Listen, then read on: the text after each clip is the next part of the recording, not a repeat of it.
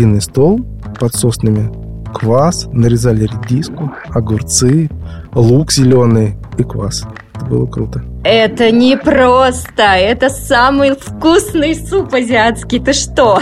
Трактирщик сделал из этих двух простых вещей третью. Они там овощи для бульона не моют. Не моют вообще. Кладут грязную морковку с землей прямо в суп. Везде майонез победил, например, сметану.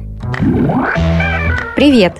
С вами Вика Боярская, журналистка, создательница блога «Домоводство 2.0» о современном быте и ведущая этого подкаста «История любимых продуктов». А я Роман Лашманов, гастрожурналист, автор блога «Вечерний Лашманов». И я тоже ведущий подкаста «Истории любимых продуктов».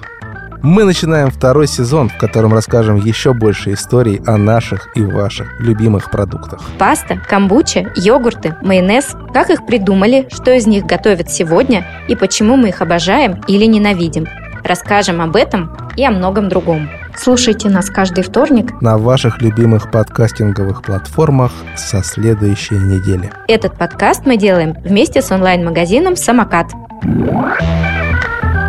История любимых продуктов.